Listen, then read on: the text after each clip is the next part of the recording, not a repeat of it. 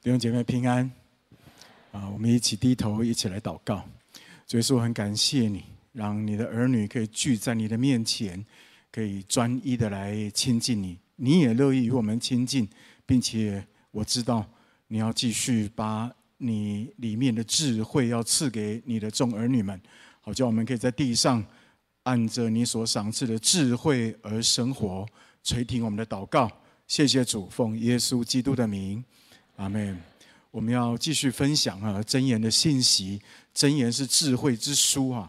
那今天我们要分享的一个智慧呢，是智慧的交友，或者说是交友的智慧。那前面有一个一个字哈，叫磨出刀刃哈啊。所以换句话说，其实交友不容易啊。但是上帝的心意是什么？是要把智慧给我们。朋友其实非常重要。你喜欢朋友吗？啊，我喜欢哈。因为人人都需要朋友。俗话说，在家靠父母，出外靠朋友，是吗？所以啊啊啊，没有朋友的人哈，他会非常的孤单啊，寂寞，容易生病。那有朋友的人呢，他凡事就有人可以分享跟分担，就比较能够过得快乐健康一点。所以箴言十七章十七节，他就说：“朋友乃时常亲爱。”而弟兄为患难而生，人活在世上需要伴，需要伴哈，特别是在遇到有需要和困难的时候，有人在旁边陪伴你、帮助你，其实是非常重要的事。我前不久我就看到了一个报告，那这个报告是有关年长者的哈失智失能的哈的一个研究报告哈。他这个报告的结论是这样哈，我告诉大家，他说一个年长者哦，他只要单单意识到。在他有需要的时候，比方说他会生病，会跌倒啦，或面对啊意外啦等等，他有需要的时候，他意识到有人会在旁边照顾他，单单这样的意识哦，就能够减缓他的失智失能的几率。可见朋友何等的重要，对吗？这次新冠疫情哈，许多长辈只能在家，有点类似自我隔离，才几个月不见。有些长辈就开始很明显的退化失能，再见面感觉就好像变了一个人一样啊！所以各位，我们需要去留意孤寂、孤独、孤单是一个非常严肃的话题，因为它会影响到我们身心灵的健康。而孤寂是从哪里产生的呢？其实是人类通病。创世第三章，当人离开上帝之后，人就开始孤寂啊，而且似乎。虽然拜科技之赐，人跟人的接触频率增加，但是看起来孤寂的问题似乎越来越严重。英国前首相德蕾莎梅伊，她在二零一八年哈做了一件全世界都轰动的事哈，都侧目的事是什么呢？她在英国设立一个新的政府部门，叫做孤独部 （Minister of Loneliness）。孤独部门，他任命了一位孤独事务大臣，希望解决英国国内日益严重的社会孤独问题。因为有超过百分之十五，就九百万位的英国民众表示，他们常常或总是感到孤独。你不要以为哦，这些觉得孤独的人，就是一定是长辈，只有长辈才会感到孤独。错。这九百万的孤独民众，有不少是孩童、年轻人，还有新手妈妈，他们时常感觉到被人群遗弃、遗忘。哈，这是英国。那我问大家，请问台湾呢？远见杂志哈跟精神健康基金会，他们在二零二零年，就今年的三月，他们做一个孤寂大调查，猜猜看，我们有多少的国人经常感到孤寂？英国是百分之十五，台湾呢？百分之四十四点二，是人家的一倍半。对比二零一四年精神健康基金会的调查结果，整整骤增了百分之十二，十二个百分点。而当中孤寂感最浓的，猜猜看是哪一群人？不是老年人，也不是中年人，是年轻人，十一岁到三十岁的年轻人。而这当中有六成的年轻人表示他们很孤单，怪不得你知道吗？台湾二零一八年青少年自杀率已经达到百分之四点四，创二十年来的新高。很多专家学者都非常的忧虑，他们知道背后有很多是孤单的问题哈，所以有人说这一支孤寂的病毒造成的冲击啊，还有伤害恐怕不亚于这一次的新冠病毒，因此我们都需要朋友，请你跟旁边人说好吗？我们都需要朋友。各位，箴言这本智慧书不单单告诉我们我们需要朋友，箴言还告诉我们我们需要好朋友，所以我们要求上帝。给我们有交友的智慧。箴言十三章二十节那里说：“与智慧人同行的必得智慧，和愚昧人作伴的必受亏损。”这中国人也常说“近朱者赤，近墨者黑”，我们都可以理解。我们跟什么样的人在一起，我们受就会受什么样的影响。所以箴言十八章二十四节提醒我们：滥交朋友的自取败坏。我们不单单是要交朋友。我们还要交好的朋友才行。假设你交到不好的朋友，那结局会很惨。做父母亲的就明白这个道理。我们一天到晚提心吊胆的是什么？就担心我们的朋友，我我们的孩子，他受到不好朋友的影响。特别是当我们的孩子在青少年时期，很容易受到同侪的影响。有些很棒的爸爸妈妈，他们的孩子却非常的悖逆。为什么？其中有一个原因是，孩子在外面交到不好的朋友。那问题来了。既然我们说我们要交好朋友，那请问怎么样的条件才算是好朋友呢？箴言告诉我们，好朋友具备两个特质，第一个特质就是慈爱，第二个特质就是诚实。我邀请弟兄姐妹一起来读好吗？我们今天的倒数第二段圣经哈，箴言第三章三到四节，你就会明白。我们一起来读，预备，请，不可使慈爱诚实离开你。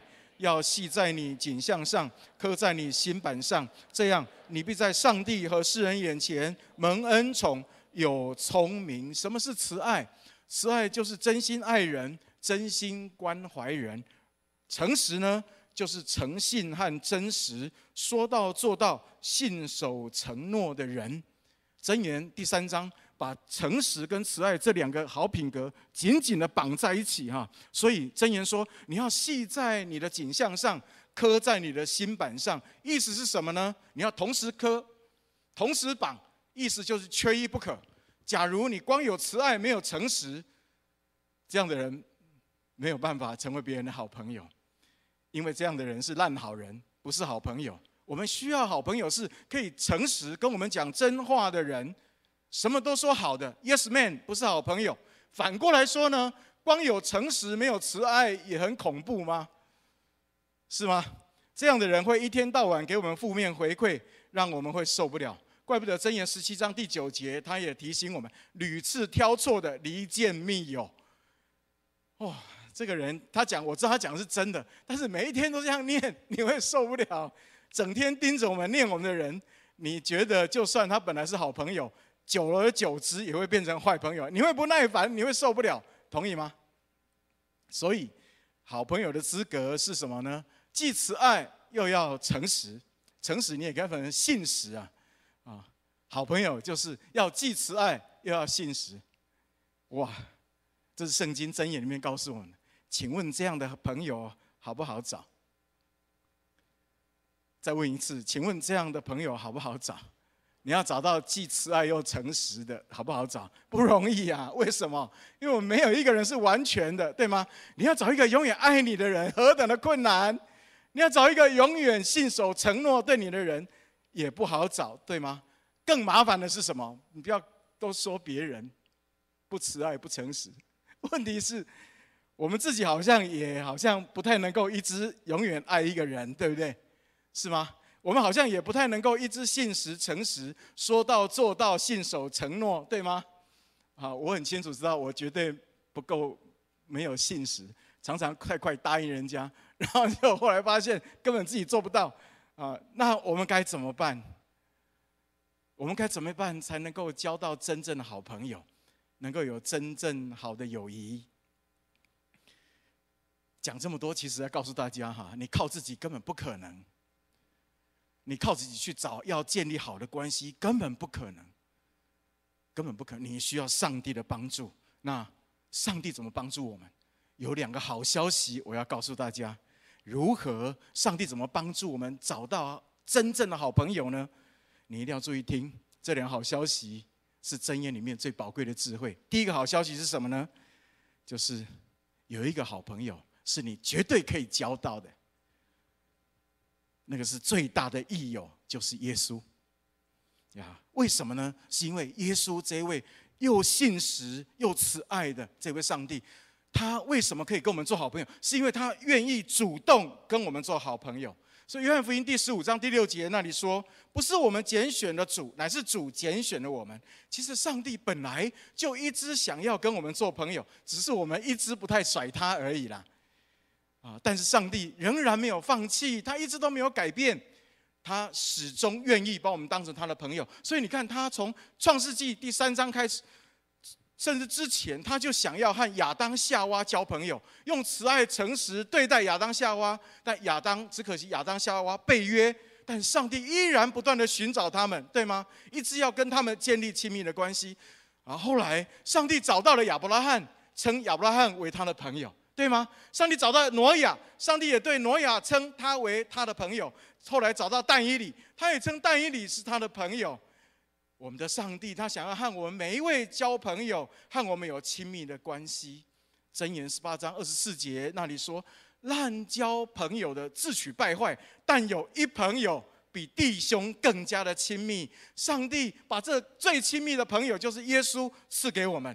所以耶稣说，他在约翰福音十五章，他也说，我们今天的这一段圣经，他说：“以后我不再称你们为仆人，因为仆人不知道主人所做的事；我乃称你们为朋友，因为我把我从父所听见的全部都告诉了你们。仆人不会知道主人要做什么了，主人也不会跟仆人商量，仆人只是听命行事就好。但是我们的上帝不是要我们听命行事就好，我们的上帝。”他愿意把他所知道的一切都告诉我们，让我们可以明白真理，让我们在地上可以得着智慧，好像我们在地上各样的蠢境里面，我们知道怎么样有智慧的来面对跟生活，何等的宝贵！他不单单是愿意现实的把他所知道的告诉我们，还有一个很宝贵的，就是耶稣他爱我们。耶稣说：“人为朋友舍命，人的爱心没有比这个大的。”耶稣对我们的爱是舍己的爱，所以他道成肉身来到地上，他为我们死在十字架上，他愿意这样做，只是有一个目的，就是要把一切的美好来跟我们分享。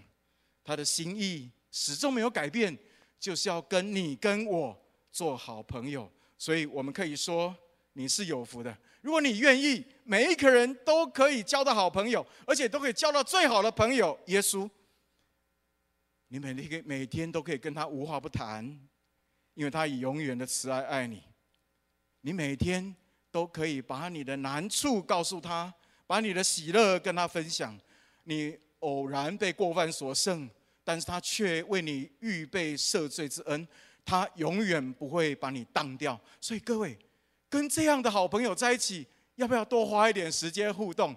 我告诉你一个宝贵的真理：耶稣他比你地上所有的好朋友。还要好，所以你值得花时间跟他互通有无，跟他亲近，跟他美好的团契。因为你越跟他多接触，你就会越来越健康，而且你里面就会有越多的慈爱跟诚实，你就越有能力可以去帮助人。不要忘记，他爱你。我们能够爱，约翰一书告诉我们，能够爱是因为神仙爱我们，同意吗？跟你旁边的弟兄姐妹说好吗？你要跟耶稣做好朋友。上个礼拜啊，我们家才过父亲节啊，那我的孩子给我的祝福哈，特别是我的女儿，她就对我说：“爸爸，我希望以后我可以嫁像你这样的丈夫，有好的。”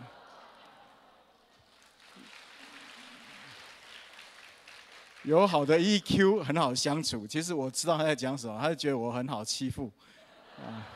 但是一方面我也受宠若惊啊，我就在想哈，我哪里有那么什么好的 EQ 啊？根本这是上帝的恩典。我十分清楚知道我是怎样的人，既无慈爱又无信实，这是真的，这是真的。那我信耶稣之后，我之所以可以有好的 EQ，我知道是因为耶稣先爱我。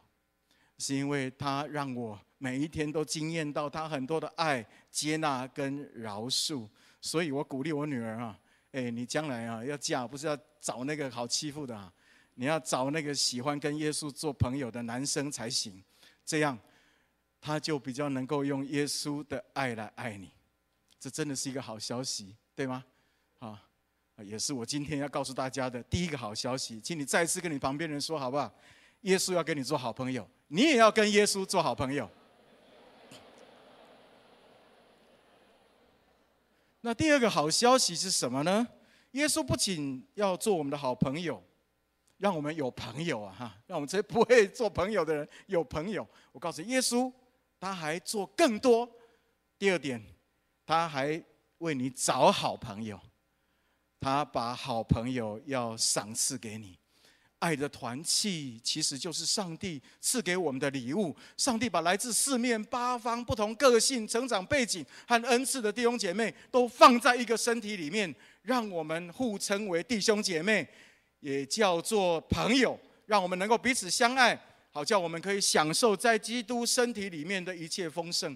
所以各位在教会里面，我们理所当然就互为良友、互为肢体。或许啊，我们对人。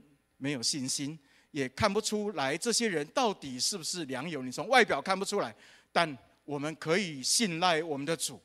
只要里面人里面有圣灵的弟兄姐妹，都可以是我们的良友，因为这是上帝奇妙的安排。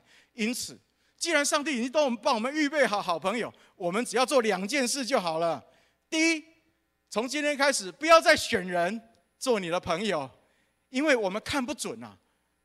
耶稣已经为你预备好了，所以你可以不用再去选人。有一个麻烦，包括你信耶稣之后，你去选还是很狭窄，你都选你自己看顺眼的，同意吗？都选自己比较喜欢的，都选比较听你自己话的，对吗？那些长脚长刺的，你会离他远远的，好，那你就会失去很多很多啊蒙福的机会哈。箴言二十七章十七节不是这样说吗？铁磨铁，磨出刃来。朋友相感也是如此，各位，朋友跟朋友之间是可以以互相影响，产生很大的力量，但是有一个条件，你要耐磨。你若不耐磨，离朋友远远的保持距离，铁还是铁，铁不可能磨出刃来，同意吗？上帝为我们预备的朋友，有时候会磨，而且磨得很厉害。因为个性不同，看法不同，是吗？喜好不同，但是又活生生的被放在同一个爱的身体里面。保罗说：“这是一个身体哦，你也不能离开。你一离开，你就是假的。”啊，你们都知道哈，眼睛可以拿出离开身体是假，叫做义眼，对不对？是吗？这假的哈。你的腿能够离开身体，哈，那个叫做义腿，那也是假的。所以你又不能离开基督的身体，因为你离开基督的身体，你就会失去救恩哦。哇，这是何等可怕！但上帝不是虐待狂，请放心哈。上帝这样做，他背后一个目的是什么呢？是要让我们最终能够磨出刃来，让铁变成锋利的刀，有用，而且能够能够被上帝所使用哈。所以，上帝的心意是让我们彼此相磨，彼此相助，最终的目的是可以成长跟造就。我在教会有很多很多很宝贵，可以交心、分享软弱，并同心侍奉的弟兄同工们。我昨天清点了一下，我注我特别去注意留意他们的个性。哎，我有一个很重大的发现，我发现，哎，跟我个性相同、恩赐相同的，真的是不多哎。我是比较粗枝大叶哈，比较哈喊冲就冲啊，我不会想太多啊。因为我觉得啊，挑战啊啊有挑战对我来说是一种哈是一种快乐啊啊那那所以我常常我就受不了那个一天到晚想很多的人。但是你知道在真理堂吗？哎，有很多人就是会想很久，还想不通，我都快跳起来了，他们还是在想哦，所以我就很受不了哈。他其中还包括我太太在内啊，那。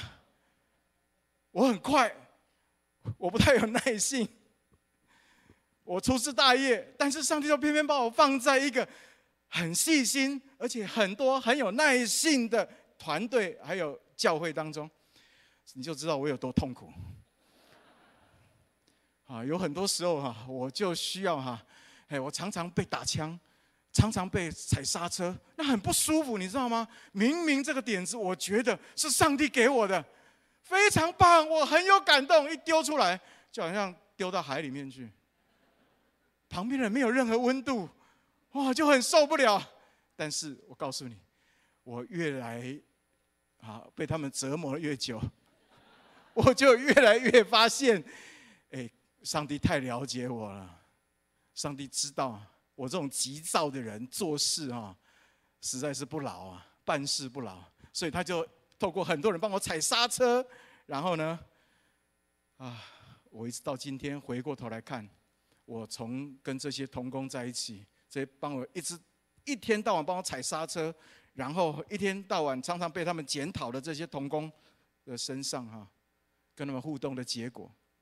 我得到两个结论，第一个结论就是我感谢上帝，让我没有闯太多祸，好，这是第一个。第二个，我感谢上帝，让我比啊二十年前更有耐性许多。我觉得我真的可以停下来，被打枪也没关系，先了解人家在讲什么。哎，他讲的比我更有道理，哎，我应该听他的。哎，不是这样吗？我们应该彼此顺服，不是吗？哇，所以我觉得上帝很奇妙，因为上帝很了解我，这叫爱的互补。上帝透过他们，真的给我很多的帮助跟造就。所以各位，你只要做两件事，第一件事就是，请不要再用自己的意志去选朋友，好吗？啊，上帝已经帮你选好了哈，而且他选的比你还要好。OK，这第二件事情你要做的是什么呢？就是你要好好的。切实彼此相爱，有一种可以跟朋友深交的方法，而且切实彼此相爱的方法，我今天一定要介绍给大家。不是靠吃喝哈，朋友不是靠吃喝，而是一起委身奉主的名祷告。因为在祷告中，我们能够为朋友祝福，这是很有力量的祝福。还有在祷告中，我们可以一起把需要带到上帝的面前来。前几天我就听到一位走过失婚的姐妹分享啊，她能够走过她人生最痛苦的那个阶段，从先生的外遇背叛里面走出来，到今天可以很快乐、很健康的看待她过去的这一段痛苦，还有很健康的生活，是因为什么？是因为有一两位姐妹在她最痛苦的时候，就在这个姐妹的旁边陪伴她，哎，每一天呢，有需要的时候随传随到，然后甚至。每个礼拜六早上就把这个姐妹挖起来，然后带她一起来晨祷。甚至有些时候痛苦不能生的时候呢，他们还陪这个姐妹一起进食祷告。就是这样。所以各位，你要成为好朋友吗？能够带出真实的彼此帮助吗？有一件事情千万不要忘记，就是彼此带祷。因为我们这个人啊，不会成为天生不会成为别人的好朋友的。甚至给意见都会给馊主意，同意吗？那你怎么样可以准确的帮到人家呢？是因为我们里面的耶稣，所以当你祷告的时候，你就为他祝福祷告，你就可以把里面的耶稣带给人，而不是把你自己的意见、老我跟别人分享。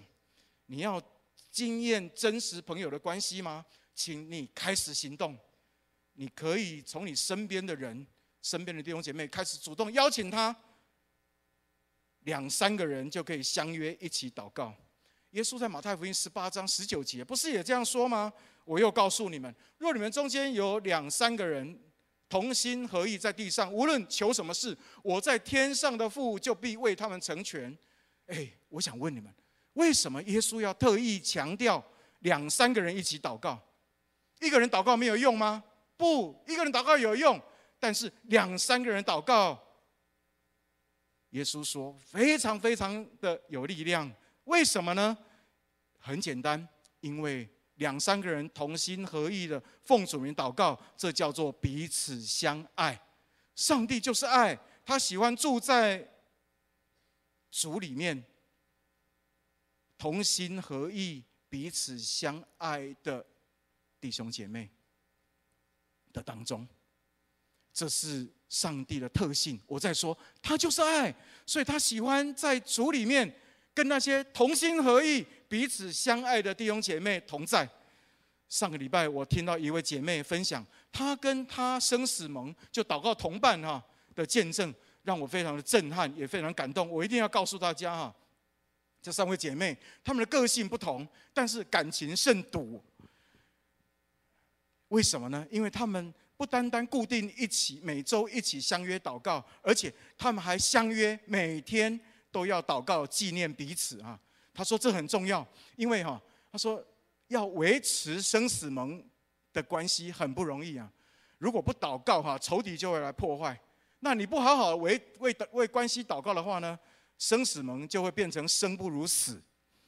啊，所以每要每天为关系祷告，每天都要祷告纪念对方，而这是生死盟的关键。他说这个叫做委身跟约定，不单单是彼此相约哦，每天彼此守望哦，啊。还有另外，他们还要经常见面，还要常常打气，不要让肉体作王。有时候大家会一起偷懒，有负面思想，所以需要一起看重并委身这一件事情。当中有人放弃，想放弃，其他人一定要坚持下去啊！因为他说，只要坚持下去，你就赢了。哇，我觉得真是有道理。你知道过去这几年，上帝透过这三位姐妹生死盟的关系，带给他们多少的祝福吗？我讲其中三项，让你们跟我同感一灵啊，同受一样的感动。第一项，这三位姐妹的家人，在这几年这样同心合一祷告之后，他们三个家人几乎都全家归主，只剩一位姐妹的哥哥还没有信，其余这三位姐妹的家人都全家归主，而这三位姐妹有一家哦，是卖佛具的。后来祷告到爸妈主动把佛具店的生意收起来，信耶稣。哇，太奇妙了！你觉得呢？第二件事情，他们三个人一起为道路侍奉祷告，结果呢，这三个人到现在，有些人已经五十几岁了，都还在各自的工作侍奉岗位上忠心的服侍主。第三，我觉得最震撼，他们三个人，我说差异甚大，不是吗？但唯一相同的是年龄相仿，都超过四十岁，但他们三个人仍然不看环境，仍然同心合意为他们的婚姻感情祷告。结果这三位姐妹今天都结了婚，而且都找到他们很爱他们的丈夫。你们好像一点都不觉得震撼。我觉得蛮震撼的，怎么可能啊？真理堂超过四十岁以上的弟兄我都认识啊，他们怎么找得到的？而且找到很爱他们、很优秀的，哇！我不是说四十岁以上就不优啊，请不要乱听啊。因为四十岁以上很多弟兄都结婚了，那没有结婚的呢，我也会有一点哈，就是哈。啊，加强辅导一下哈。啊，他们怎么会？师姐还以为是快五十岁的时候结婚，哇，不可思议啊！真的是不可思议。各位，我讲这些例子是要告诉大家，同心合意奉主的名祷告的力量原来是这么大。所以有人说，爱你可以创造奇迹，还有爱是全世界最大的力量，一点都没有错。过去这一个月，我走在真理堂，不管是我认识的或不认识。我叫得出名字或叫不出名字，遇到我都跟我说：“苏牧师，我在为你们祷告。”我们小组每一次聚集都在为你和师母还有你们全家祷告。还有人说，我们家每一天都在为你师母还有你们全家祷告。其实我心里面非常非常的感动。我要在这里谢谢大家，啊。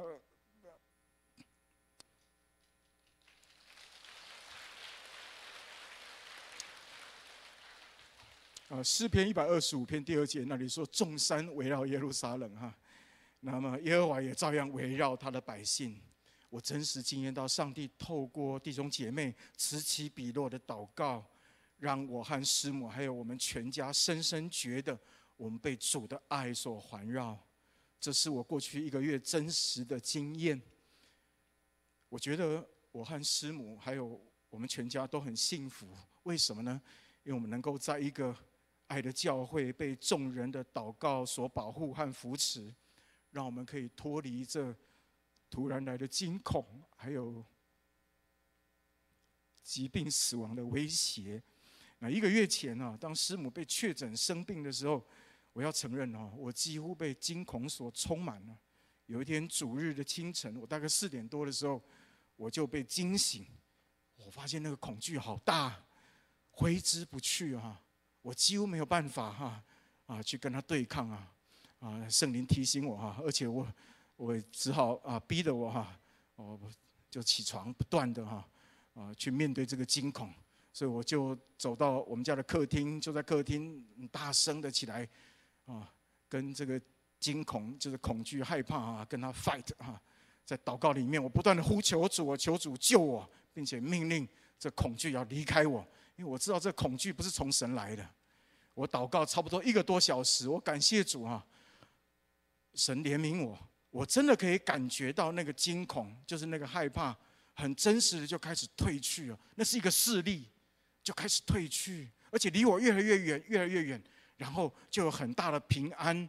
就靠近我，与我同在。我感谢上帝听我的祷告，但是你知道吗？我一个人跟这个惊恐去 fight，几乎让我精疲力竭。所以我惊魂甫定之后，我就赶快传了一个简讯给杨牧师，我跟他说，我请他为我祷告。然后之后我也请弟兄姐妹代祷。从那个时候开始，一直到现在，一个多月过去了。有时候我仍然会听到一些不好的消息，我要诚实的说，我还是会担心害怕。那个一听到那个消息的时候，那个担心害怕立刻就跑出来，他一点都不需要排队，我要随时就会跑出来一样，让你不知所措。但我要做见证的是，非常的稀奇，这些突然来的惊恐，过去这一个多月，虽然会跑出来，但是。很快就退去了，而且很快，我感觉我心里面就有平安。我知道主与我同在。我们已经完成了两次化疗，情况超出原本预期的好。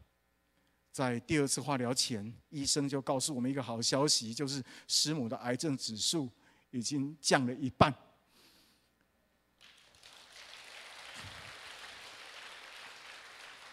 其实实在有太多可以感恩的哈，而你知道吗？过去这一个月，对我个人最大的造就，是什么？就是我发现原来两三个人奉耶稣名祷告是这么宝贵。我要邀请大家，这是上帝给我们的礼物，给我们的恩典，千万不要失去。我不知道你信耶稣信多久，你有跟你一起相约彼此委身的祷告同伴吗？还是你虽然信了耶稣，信了很久，但是你仍然孤单一人。可能我们当中有一些人，你每一次谈到要交好朋友，要彼此相爱，要用生命彼此委身立约，你心里就开始有一些压力，因为你过去可能有一些不好的、太好的、不是太好的交友经验，所以你每一次面对关系，你就会退后，就会犹豫不前。但你不要忘记。我们凭什么我们可以跟别人做朋友？实在不是因为我们有什么能力，实在不是因为我们有信多少的信实跟慈爱，不是，而是因为这是耶稣所给我们的礼物。耶稣把他自己给我们，还有一个更宝贵的，请不要单单只有耶稣，耶稣还把好朋友赐给我们，就是在你身边的弟兄姐妹，他在你软弱的时候。他可以立刻代替耶稣跟你一起来面对，他可以跟你一起支取耶稣的恩惠，好叫你可以更多的被耶稣的爱所充满。这是我今天我要跟大家分享的信息。愿真理堂没有一个人是孤单的，好吗？愿真理堂是上帝分别出来最幸福、最喜乐。最满足的属灵的家，阿门。我们一起低头祷告，天父，我们很感谢你，谢谢你与我们同在。愿你的话就成为我们心中的光，让我们可以有力量，不单单欢喜快乐，接受耶稣，跟耶稣成为好朋友，我们也可以欢喜快乐领受耶稣为我们预备的在地上的弟兄姐妹，这些都很宝贵。这些耶稣，你把它放在我们的身边，是为了让我们可以丰富。